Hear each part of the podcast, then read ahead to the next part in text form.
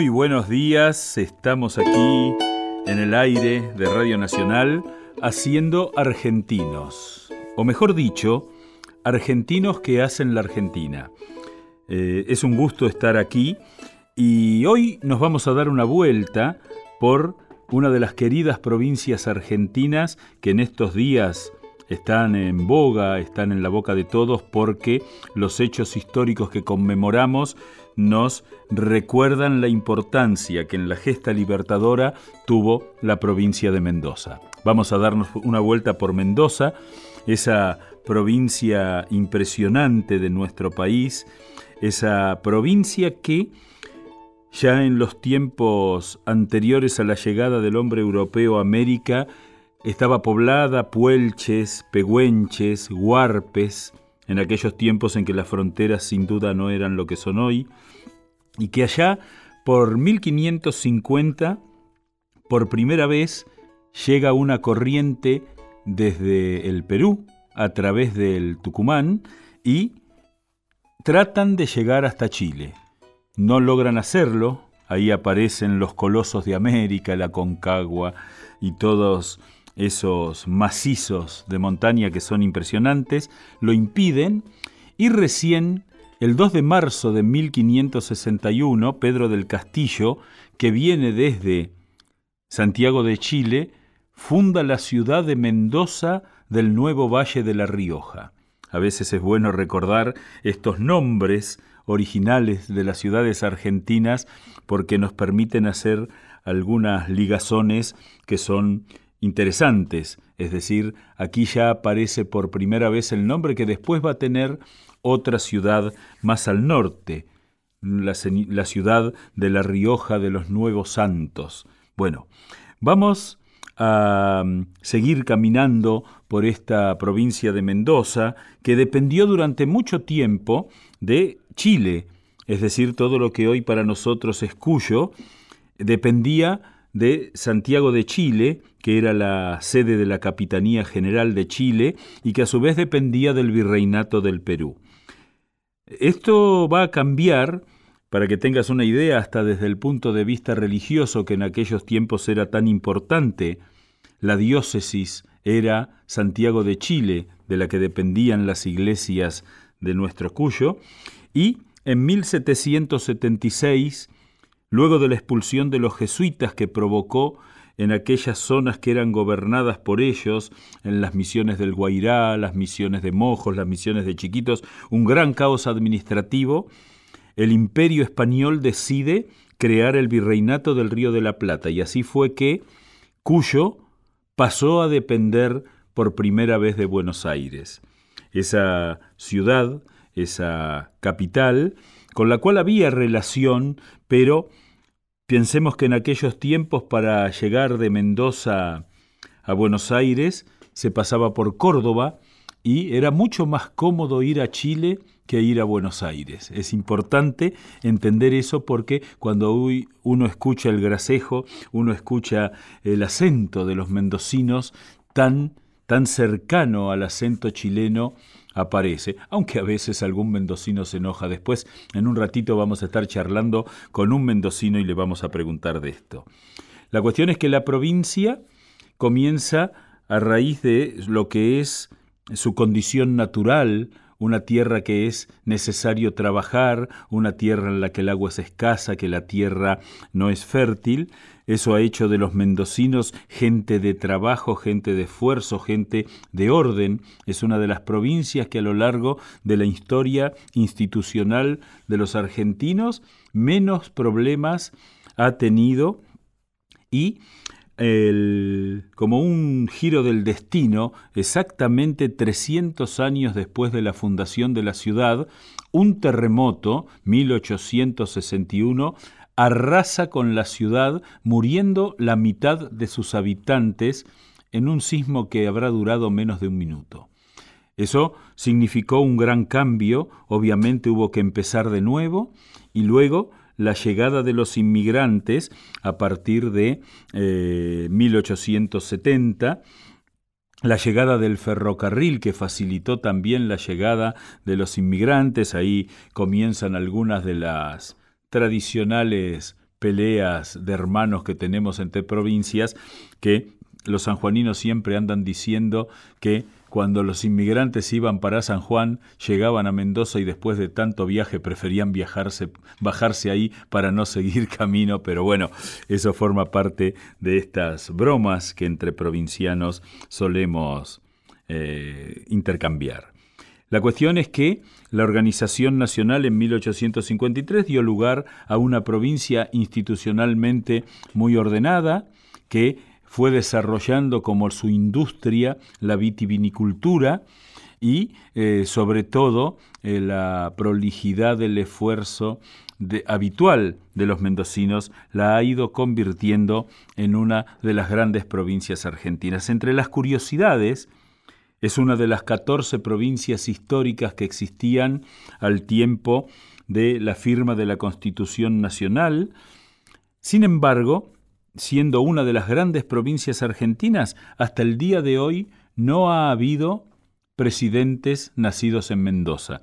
Y la otra curiosidad institucional importante es que es de las pocas provincias argentinas, solo dos, que nunca han contemplado la reelección en sus gobernadores. Un detalle que es bastante interesante. Incluso eh, el día eh, de la patria, el 25 de mayo y el 9 de julio, la jornada suele comenzar cuando el gobernador se encuentra con todos los gobernadores anteriores a desayunar y se sacan una foto. Un detalle que habla de una característica de calidez que tienen los mendocinos y que vale la pena destacar. Cuando uno camina sus calles, esas calles con acequias, esas calles con ah, enormes arboledas, ese parque San Martín donde se encuentra el monumento al ejército de los Andes, eh, verdaderamente eh, uno descubre la potencia del saber y del andar mendocino. En estos días, por supuesto,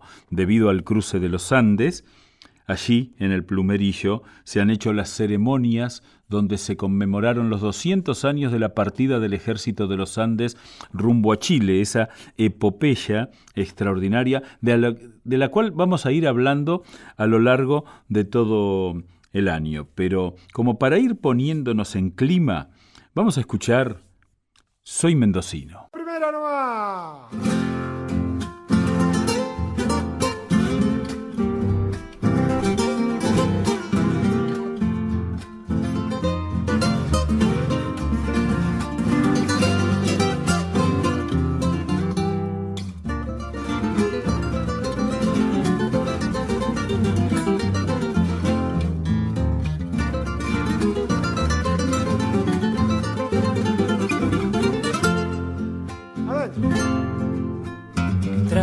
Traigo penas en el alma, pero no tengo consuelo. Traigo penas en el alma, pero no tengo consuelo. Fue culpa de esa chinita y de su amor traicionero. Fue culpa de esa chinita y de su amor traicionero tiempo me va matando y no encuentro mi destino. Sé que lo encontraría en un vasito de tinto. Sé que lo encontraría en un vasito de tinto. Ya no cantemos de amores, dejen que haga efecto el Quiero cantar en la calle, decir que soy argentino. Sentir la sangre caliente, gritar que soy mendocino. Y vete, Juanjo nomás.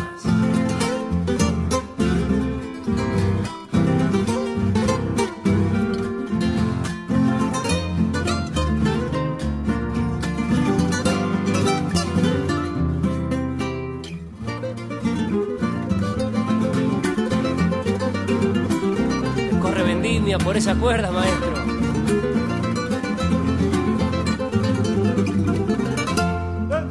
Como digas, Siento los pies cansados, creo que me estoy muriendo. Siento los pies cansados, creo que me estoy muriendo.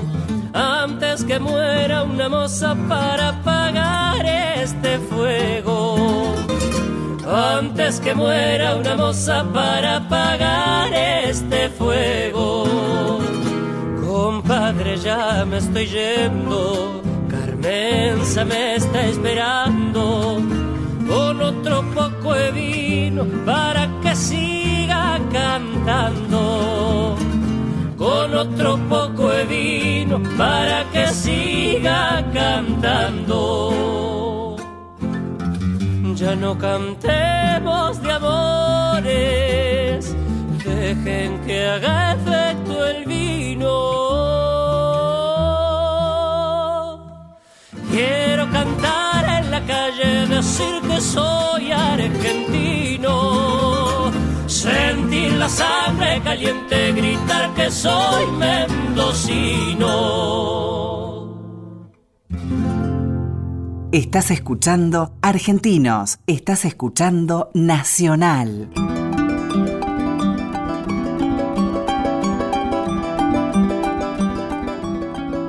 Bueno, y para hablar de una provincia argentina y para hablar de la Argentina, la sensibilidad de un artista siempre nos permite hablar desde otro lugar.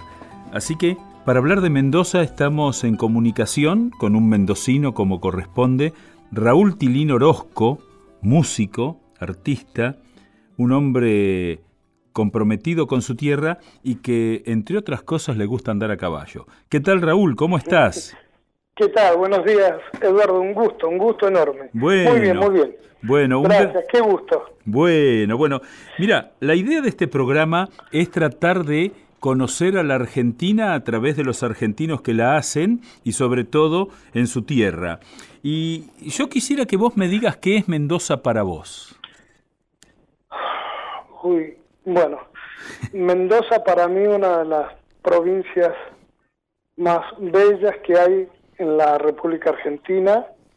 Eh, tiene la, la, gran capacidad de, de, tener paisajes bellísimos, una producción vitivinícola enorme, tiene su petróleo, tiene su cultura, su música, uh -huh. con mucha fortaleza e, e, identidad. Yo creo que Mendoza es, es un sostén fundamental para esta república esta y... hermosa República Argentina. Me parece que Mendoza es, eh, es un aporte sustancial para, para el crecimiento de la República Argentina. ¿Y vos naciste en la ciudad de Mendoza? Yo nací en la ciudad de Mendoza. Y, y contame, contame cómo fue tu infancia por allí. Nosotros ah, más, bueno. más o menos andamos por la misma edad, así que somos jóvenes, ¿eh? allá de la década bueno, del bueno. 60. Exactamente, Eduardo. Mirá, este, la verdad que mi infancia fue muy muy linda, muy feliz. Este, vivíamos en, en una casa este tipo antigua, uh -huh. de adobe eh, grandes y, y, de 51 centímetros las paredes, fresca en verano, cálida en invierno, uh -huh. con un gran parral un gran parral, un patio enorme, un gran parral con jardín atrás, donde no faltaban los malbones, donde estaba la ruda, donde había té de burro, donde había menta, y al fondo una gran churrasquera con un horno de los denominados criollos, ¿no? De barro, como, como se estila uh -huh. en el interior del país, ¿no? ¿Y, y, y qué comías que se hacía ahí en ese horno? Eh, mira, empanadas caseras hechas por mi abuela y por mi mamá. Eh, eh, sí, Hacíamos... Sí. Contame sí. cómo es una empanada mendocina, porque vos sabés una que empan... ese es uno de los temas que casi nos lleva a la guerra civil. ¿Cuál es la empanada más rica? sí, la, la, la, verdadera empanada criolla, sí. obviamente con masa y grasa, siempre al horno. ¿no? Porque sí, sí. están algunos que le dicen empanada frita y eso para nosotros son los pasteles fritos, ¿no? Perfecto. En una olla de hierro. Este, la empanada se hace con carne molida, cebolla, un poquito de condimento, de un, poquito de condimento, eh, un poquito de ají molido, un poquito de pimentón, poquito, muy poquito de orégano, este, y fundamentalmente lleva huevo Ajá. Y, y aceitunas. Bien. Si son negras, mejor. Bien. Entonces, esas son las empanadas eh, mendocinas. Muy bien. no son chiquitas, son, son grandecitas. ¿Y más o menos cuántas tenés que comer para que uno se sienta satisfecho? Mira, hay casos que han comido hasta una docena. Ah, bueno. Y más. Gente exagerada. Un amigo mío, Eduardo, Eduardo Butini, una vez se comió dos docenas. Ah, la flauta. El, el doctor Butini después se, se, tuvo que medicar. pero, este, pero eso, la particularidad de la empanada es con un buen vino tinto. Ahí está. El, el vino tinto, este, por sus taninos y sus cualidades, este, es, es es como perfecto para las empanadas, ¿no? Me contaron que me contaron que por ahí por Mendoza no hay mucha fábrica de soda, ¿no? Eh, eh, es como ir a cazar tiburones a La Rioja. Bien, bien. Es, como un Maradona taiwanés, digamos. No, no, existe. Bien. Digo, hay, hay una canción que dice, este, el agua es para las plantas. Bien. ¿no? Y sí, sí, sí. y el vino no se toma con soda. Cosa que también eh, debo aceptar una vez charlando con Miguel Brasco, un gran, un gran, un gran investigador, un, un, preciosista de la buena comida, del vino, un, artista, porque también pintaba, tengo el honor de tener un cuadro que me, me hizo y, y, que lo guardo como un tesoro único, me dice, mire, mijito, eh, le digo, Miguel, a veces a mí me gusta en el calor tomar un vino con soda, bien fresquito.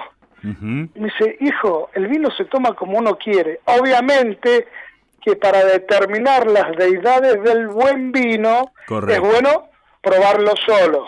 Vos sabés que yo tenía un cura amigo que buen bebedor de vino, que él me decía que el único pecado que no se podía redimir de ninguna manera era bautizar el vino, ponerle agua.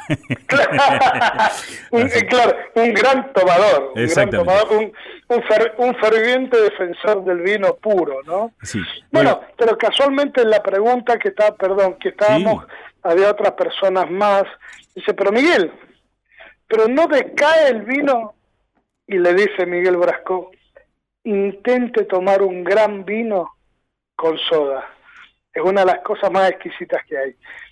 O algunas veces, ¿no? Así que bueno, este, nada. Y contame, eh, vos siempre viviste en Mendoza.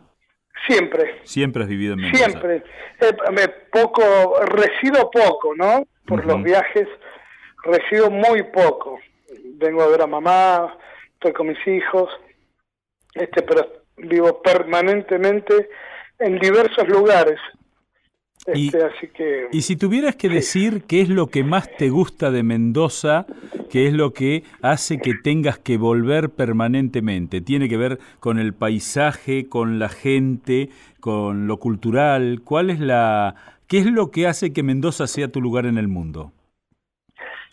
Y siempre digo que no suene como algo este es feo, ¿no? Eh, lo que me hace mis muertos.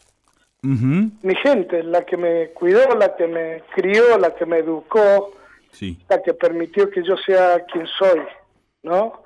Con defectos y virtudes, pero siempre intentando crecer desde la humanidad y tratando de trabajar, ¿no? este, Y, y el paisaje y el clima el clima de Mendoza es fantástico.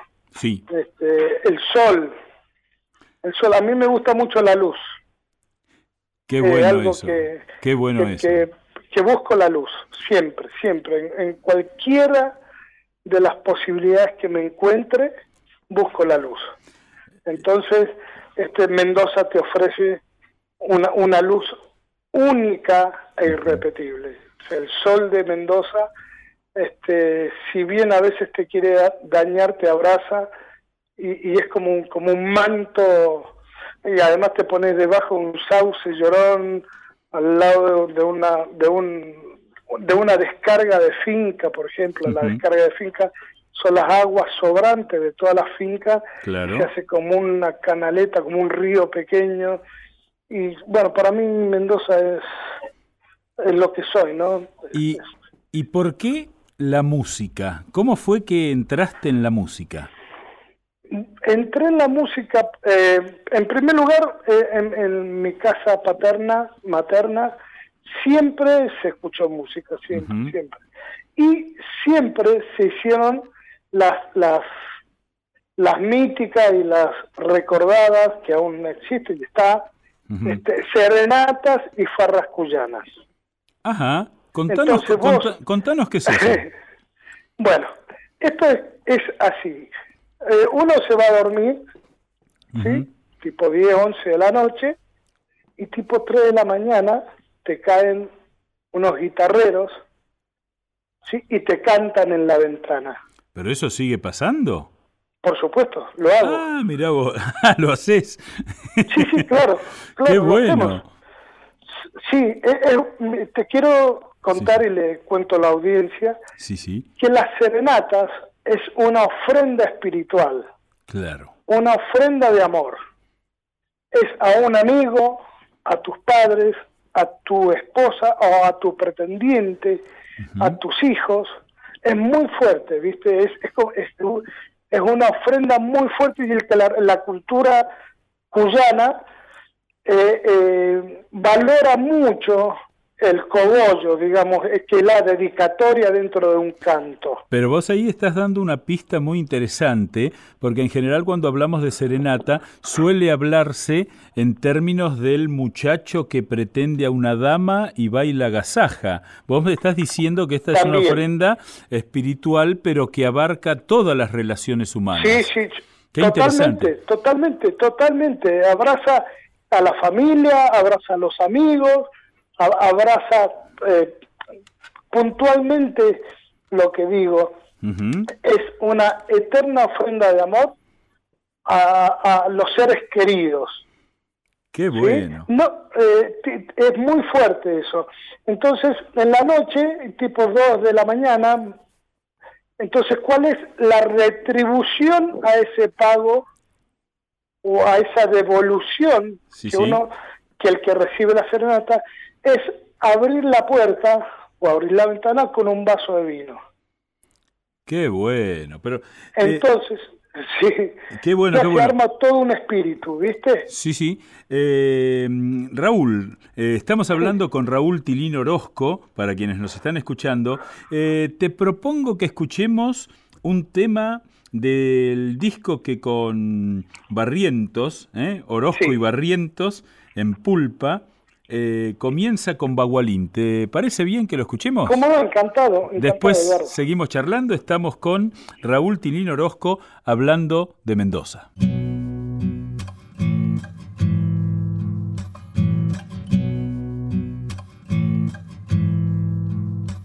Los ojos de los niños cuando el mundo los disfraza de cautivos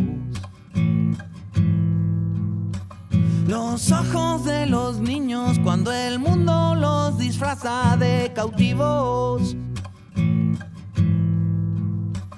Juanita de Bulón vende estampitas de cartón entre los monstruos de noviembre.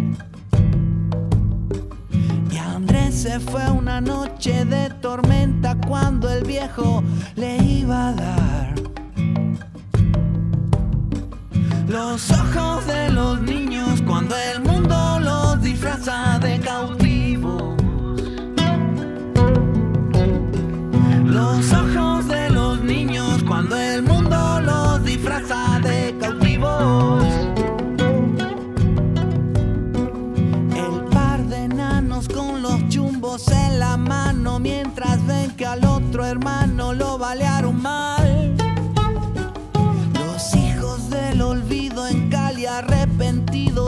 Porque Dios no los vino a buscar. Los ojos de los niños cuando el mundo los disfraza de cautivos.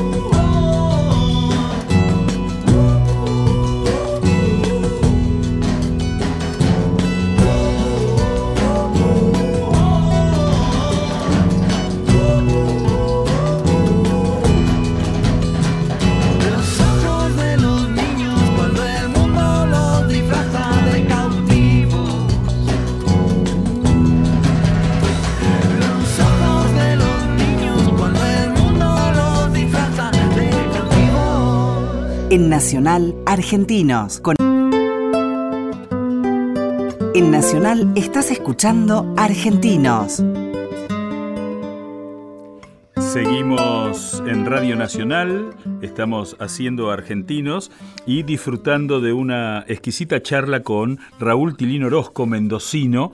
Y ahora vamos a charlar de tu oficio, ¿no? Eh, ¿cómo, cómo definís lo que haces como músico? Bueno, eh, la verdad que lo, lo defino como eh, indefectiblemente tiene una identidad fortísima del quehacer mendocino, ¿no? Este, tiene tiene una, una raigambre muy fuerte de, eh, de decir lo que estoy escuchando desde de, ese, de esa zona del país, Ahora, vos, vos cuando, digamos, nosotros hemos sido adolescentes en la misma época, Sí. ahí era eh, la época del rock, eh, ¿influyó en vos algo el rock? ¿Llegabas? Sí, claro, claro que sí, sí, sí. Porque además vos, y, y además vos debutaste eh, profesionalmente eh, verdaderamente muy joven, tenías 15 años, ¿no? 15 años, apenas 15 años. Sí. Me, bueno, en la una de las primeras, no sé si la primera edición del Festival de la Cueca del Damasco, yo subí estando Antonio Tormo, me subió el profesor que yo tenía de guitarra, le había faltado el profesional, digamos, Sí. que lo acompañaba y me convocó a mí. Yo asustadísimo, imagínate, con imagino. 15 años, habían 20.000 personas Wow. y, y bajaba de un auto último modelo el señor Antonio Tormo y que me agarra la cabeza y me dice, vos sos muy chiquito. y, le digo, y sí, maestro, sí. Y yo aterrado, porque él- me habían obligado a llevar traje. Claro. Y no llevé traje, no llevé nada. Entonces el profesor me dice, bueno, mijito, usted tiene que subir con traje. Era la época, te estoy hablando hace 40 años atrás, Claro. 41 años atrás, este, que subíamos todos los artistas y más del folclore con traje. Entonces el profesor subió al escenario a un costado de bambalina y empezó a buscar a alguien que se pareciera en mi contextura y llamó a un señor de campo Sí, y sí. un traje horrible a rayas azul horrible y bueno me castigó con eso me dice ponete esto así que sal- esa fue mi Tu mi debut. aparición en público Pero pudiste, pudiste pero tocar. sí, pude tocar, sí, sí. Sí, Y- porque además el profesor Lencioni, Raúl Lencioni de Mendoza, eh, era muy contenedor, era muy afectuoso, eh, te cuidaba, digamos, ¿no? Pero digamos, Entonces, no, no, no, no podés negar que haber debutado con Antonio Tormo es, eh, No, digamos, claro. es impresionante, ¿no? Es impresionante y claro, yo, yo he vivido con la música cosas que jamás hubiese imaginado, Eduardo. Contame, contame, Cosas, contame. y no sé, estar eh, en un en un yate de árabe por medio de, de, de Ganges o estar en China tocando para chinos y Medio Oriente y tocar con los cuyanos, con la gente de campo, este, eh, tocar con Roberto Grela o con el Cuche Leguizamón, por ejemplo. Wow. O tal vez, este, con, bueno, esto con Mercedes, Sosa, con León, con Gustavo Santolaya. Me, han, me ha dado Dios la posibilidad de siempre ser agradecido, más allá de las capacidades que cada uno tenga, ¿no? Porque las capacidades, so- so- a veces, a veces digo, cuando al ser humano le toca en suerte hacer algo medianamente correcto o bien, Sí, sí. eh, ya piensa que es enorme y creo que el único enorme es Dios sí. y la posibilidad que nos brinda el otro, ¿no? El prójimo, Y contame su bondad. ¿Cómo, ¿Cómo te encontraste con Fernando? Digámosle a nuestros oyentes que vos conformás un dúo eh, mendocino, ¿no? Lo, aclarás, lo aclaran Sí. siempre, Orozco Barrientos. Y bueno, el- Así es. el, eh, ¿cómo empezó eso? ¿Y cuándo empezó? Bueno, eso empezó, pero hace muchísimos años, allá por el 80. Ah, sí, sí, la verdad que hace muchos Sí. años. muchísimos años. Eh, yo estaba en un, en un, en un, ahora que le llaman resto, bar o pub, en el fondo solo. Yo en esa época había incursionado un poco el rock y tenía pelo muy largo. Ajá. Y Barriento siempre tuvo el pelo muy largo. Eh, Entonces entró con dos amigos. Yo estaba solo en el fondo, cantando solo. Yo siempre iba con mi guitarra. Este, y cantando temas de alma y vida. ¿Ah? Don Quijote de Barba y Gabán, por ejemplo. Qué lindo. Esa era la época, ¿no? Sí, claro, claro, claro, claro. Entonces y entra un flacucho blanco y se sienta en otra mesa y me pide la guitarra para que toque él. Sí, sí. Sí, le digo, encantado, más bien. Y se puso a tocar canciones preciosas y de ahí nos hicimos amigos y bueno, él encaró sus proyectos, yo los míos y empezamos a crecer y la vuelta de la vida nos hicimos hermanos desde la amistad. Pero siempre cada uno haciendo lo suyo. Y en definitiva, en el 2000, cuando nos miramos y dijimos, pero hermanos, somos hermanos de toda la vida, ¿por qué no hacemos algo juntos? Por ahí. Bueno, pero como amigos, ¿no? Jamás tuvimos esa pretensión de armar un proyecto musical para ver qué, podíamos lograr o ganar, sino desde el espíritu mismo de tratar de aportar otro sonido y otra, tal vez otra visión de la música de donde venimos, ¿no? Bueno, así empezamos a, a- a componer, a grabar, grandes artistas nos cantaban canciones, entonces bueno, vamos a Chile, al Festival de Viña del Mar, presentamos una canción nuestra y ganamos la Gaviota de Plata. Ahora, eh, eso no es sencillo, ¿no? Siempre se habla No, del no. monstruo y se habla de que Viña Bueno. del Mar. eh, además, a los chilenos, verdad. a los chilenos como que les gusta un poquito jugar de malos, ¿no? En eso. Sí, pero eh, le juegan muy bien de malos. Pero, pero nosotros, ¿qué hicimos? Cuando nos enteramos de esto, además yo estaba pasando por un momento personal bastante embromado, pues yo había hecho una casa en un lote de mi suegro y estaban rematando el lote. Y yo Wow. nunca supe nada. Entonces llegó una bandera de remate. Upa, Y Dios puso en mi camino, yo con dos niños, imagínate, claro. este, puso en mi camino la posibilidad de presentar una canción, pues yo venía de los Grammy, entonces eh, me dio la posibilidad de presentar una canción y el premio eran 30 mil dólares. Y con eso levantaste la bandera de remate. Y yo me que cuando nos enteramos y nos anuncian que éramos los ganadores, Sí. yo me desplomé en el escenario, o sea, me arrodillé y le, di- le di gracias a Dios que me, me salvó. de- Mira, Sí. me acuerdo y me emociono porque es así, ¿viste? La Claro, claro, claro, claro, Puede, claro. puede salvar, puede salvar la casa. Así que, Qué bueno. este, bueno, sí, es, es difícil y es muy fácil. Si uno trata de hacer las cosas medianamente con seriedad, responsabilidad y con mucho amor. Esto, esto merece mucho. vos mucho sabés amor que yo, yo siempre hablo del buen Dios, ¿no? No entro en discusiones, no entro en discusiones teológicas, no me, no discuto con la gente que no cree, pero yo siempre digo que ahí está el buen Dios que te da una mano y que cuando algo no te sale bien es que en realidad te está previendo de algo peor, porque Eh, siempre pasa, ¿no? Coincido, coincido bueno. plenamente. Y ade- además de eso, este, el objetivo no es, no es lidiar ni tampoco este, debatir ni litigar con aquel que no crea. Al contrario, Exactamente. uno aprende de todos. Exactamente. Entonces. Y me, me- me gusta mucho eh, la otra faceta que le has dado a tu vida que tiene que ver con la producción de vino, lo cual te hace un mendocino hecho y derecho. ¿Cómo es eso? Sí. Y lo haces con un personaje bastante singular, ¿no? Sí, bueno, esto fue todo idea, la verdad, es cuando ganamos Viña del Mar, volvemos, voy a, a- con la gaviota de plata, La envuelvo, le pongo dos corchos, uno en cada punta, porque es muy peligrosa, es muy filuda, muy filosa, y era peligroso llevarla en el micro, entonces le puse un corcho de cada lado, la envolví bien, y con esa gaviota me fui a Buenos Aires a regalársela a León Gieco Mira vos. a dársela a él porque él siempre, siempre nos apoyó. Digo, no al dúo, en principio, en primer lugar, después sí, pero a mí como, como músico, como ser humano, siempre estuvo presente este, desinteresadamente, entonces me parecía que era menester y persona de bien ir y- regalárselo. Un logro tan importante para mí era dárselo a una persona que me había apoyado tanto.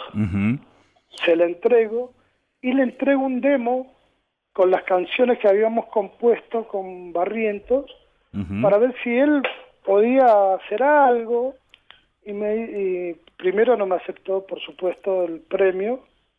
Este y en segundo lugar me dice mira yo con esto no puedo hacer mucho porque no no entiendo mucho pero sí puedo decirle está Gustavo Santaolalla en la Argentina le, le puedo dar el material y dije bueno listo no eh, esto es un imposible o sea Claro. va a ser imposible que él entregue un material nuestro a Gustavo Santolaya, o sea, era como un sueño. Bueno, pasaron 15 días, llamaron, que en un inglés que yo jamás entendí, pero sí entendí que querían hablar con Orozco. Ajá. Bien. Y ese eras Eh, vos. bueno, es claro. Y llaman a la, en realidad llaman a la casa de Fernando y Fernando atiende Y le dicen, eh, hablo de parte de Gustavo Santaolalla, quieren hablar con usted. Y, Fernando le dice, déjate joder, porque tenemos un amigo que es imitador, ¿viste? Claro. Entonces, déjate joder, Pepe, déjate bromar. Chum, Y le corta. ¿Viste? Porque nosotros, imagínate, para Sí, un, sí. no sé, para un monaguillo ir a ver al Papa, para un futbolista estar con Messi que te dé una mano o lo que sea. Sí, para un músico Santaolalla es... Santa Olaya. Claro. Este, casualmente le corta. A los 15 minutos vuelven a llamar. Dice, hola, quiero hablar con Fernando Barrientos. Sí, él habla. ¿Quién habla? Gustavo Santaolalla. Déjate de joder, hermano. Pum, y le corta, y le corta de nuevo. De hecho, al tercer llamado, dice, flaco, no me cortes. Te, de- te juro que soy Gustavo Santaolalla, escuché el disco, popo, y se adelantó Gustavo. Claro, como para que no le cortara de nuevo. Claro, para que no le cortara. Y, y diciéndole cómo era el demo que le habíamos dejado a León. Qué bueno. Dice, hermano, acabo de recibir un demo que me dio León en Buenos Aires. ¿Y cómo llegaron al vino? ¿Y Bueno, cómo llegaron al vino? Y, y viene esto. Sí. Hacemos el disco gracias a Gustavo, con Gustavo Santolaya produciendo el primer disco, y automáticamente, pasado un tiempito, eh, eh, viene a una presentación nuestra en Mendoza y lo llevamos a cenar a unos viñedos. Y se mira con su mujer, con su esposa Alejandra y le dice, este es el sueño, Ale. Él había cobrado una regalía de Universal, Ujú. dice, lo, lo hacemos hablando entre ellos, ¿eh? Yo estaba adelante. Y bueno, nada, che, ¿me puede dar una mano para conseguir algún lugarcito que tenga viñedo? Sí, le digo, sin problema. Listo. Pasan dos meses y me llama, me dice, mira, hablé con León y me recomendó que seas vos quien este, sea la persona que esté conmigo en los viñedos. Qué bueno. Y No de lo ahí podías creer. el proyecto. ¿Cómo se No, llama yo la...? no- yo ¿Cómo? le dije que no. Ah, Yo por- le dije que no. Yo le dije que no porque era mucha responsabilidad, una persona pública internacional, cualquier que un pensamiento pueblerino, ¿no? Era como mucha responsabilidad para mí y no estaba dispuesto a asumir eso. Bueno, me llamó otra vez y me dijo, hermano, dale, porque vos no vas a dejar de hacer música, vamos a hacer música, nos vamos a divertir, listo. Bueno, hasta que dice, hermano, ¿tenés algo personal conmigo?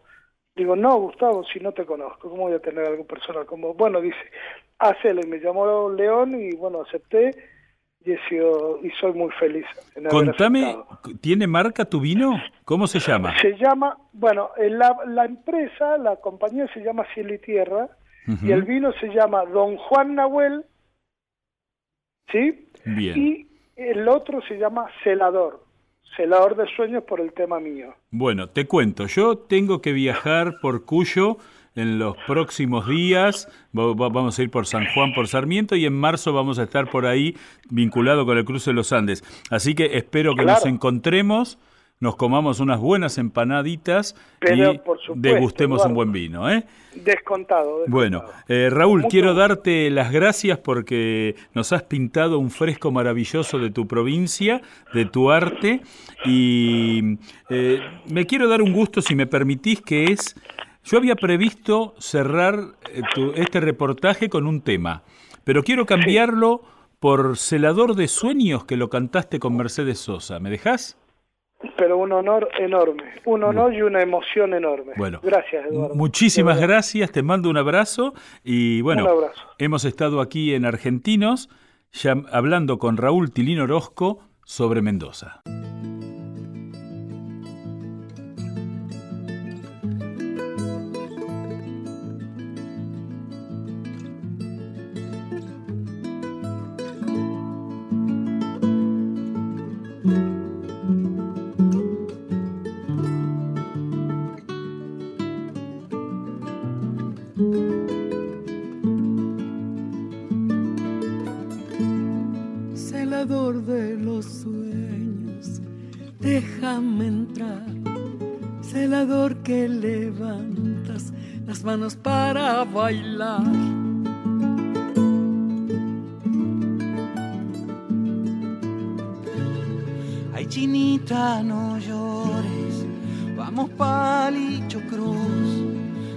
La alegría para hacerte reír?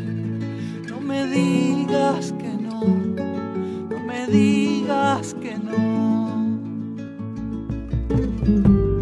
Celador de sueños, haceme bailar, negro, haceme bailar, negro, haceme bailar. Celador de sueños, haceme cantar, negro, haceme cantar negra hacerme cantar. Celador de sueños.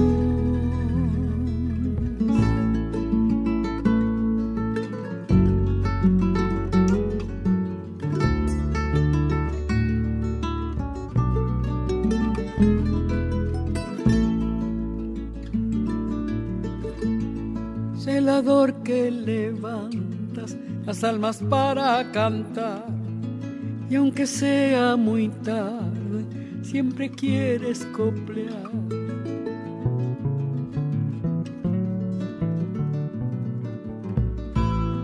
Ay, chinita, no llores, vamos palicho cruz. ¿Dónde está la alegría para hacerte reír? me digas que no, no me digas que no. Celador de sueños, haceme bailar, negra, haceme bailar, negra, haceme bailar. Celador de sueños, haceme cantar, negro, haceme cantar. haceme velador de sueños, haceme bailar, negro haceme bailar, negro haceme bailar, celador de sueños, haceme cantar, negro haceme cantar, negro haceme cantar. celador de sueños.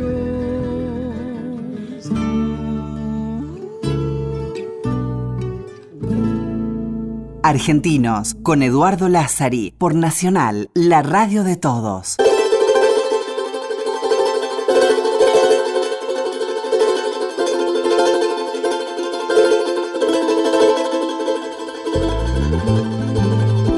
Y en estos días, aquí en Argentinos, por Radio Nacional, conmemorando los 200 años del cruce de los Andes, la campaña militar más extraordinaria que se diera nunca en suelo americano, esos muchachos que salieron al mando del Libertador, al mando del Correntino, los mendocinos se han logrado apropiar de San Martín con mucho orgullo, que salieron el 18 de enero los primeros hombres desde el Plumerillo, ahí en las afueras de Mendoza, y que llegaron a Uspallata y allí se dividieron las dos grandes columnas, la más pequeña de las Heras por Uspallata, la más grande, el ejército de los Andes, por los Patos, y que llegaron el 8 de febrero del otro lado y el 12 de febrero ya enfrentaron a los realistas ahí al mando de Maroto en las cuestas de Chacabuco.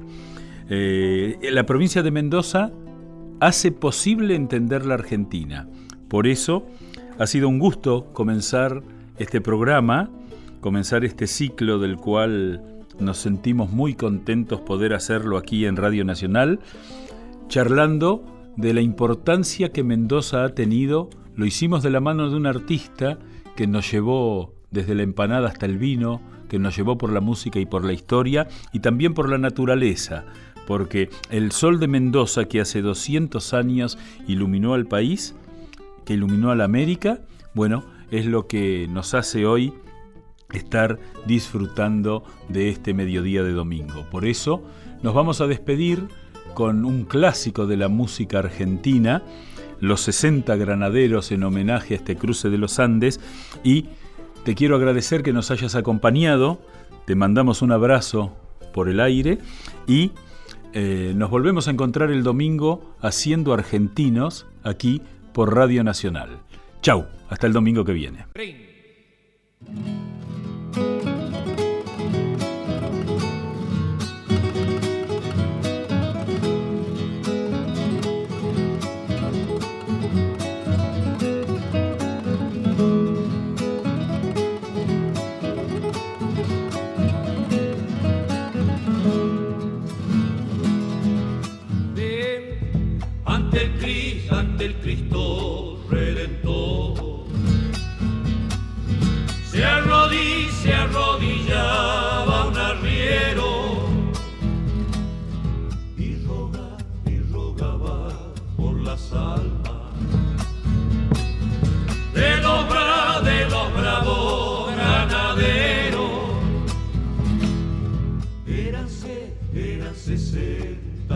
sano. Los 60, los 60.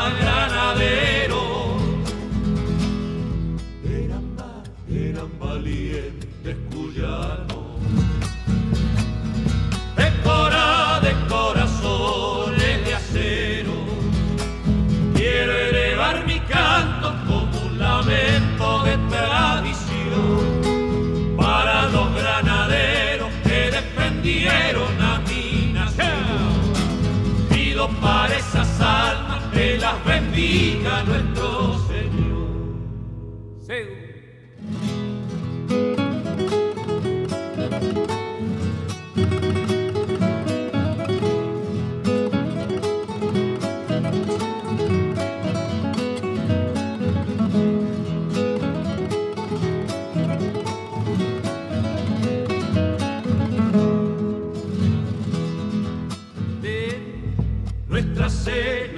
Señora de Cuyo. Contempló la cruzada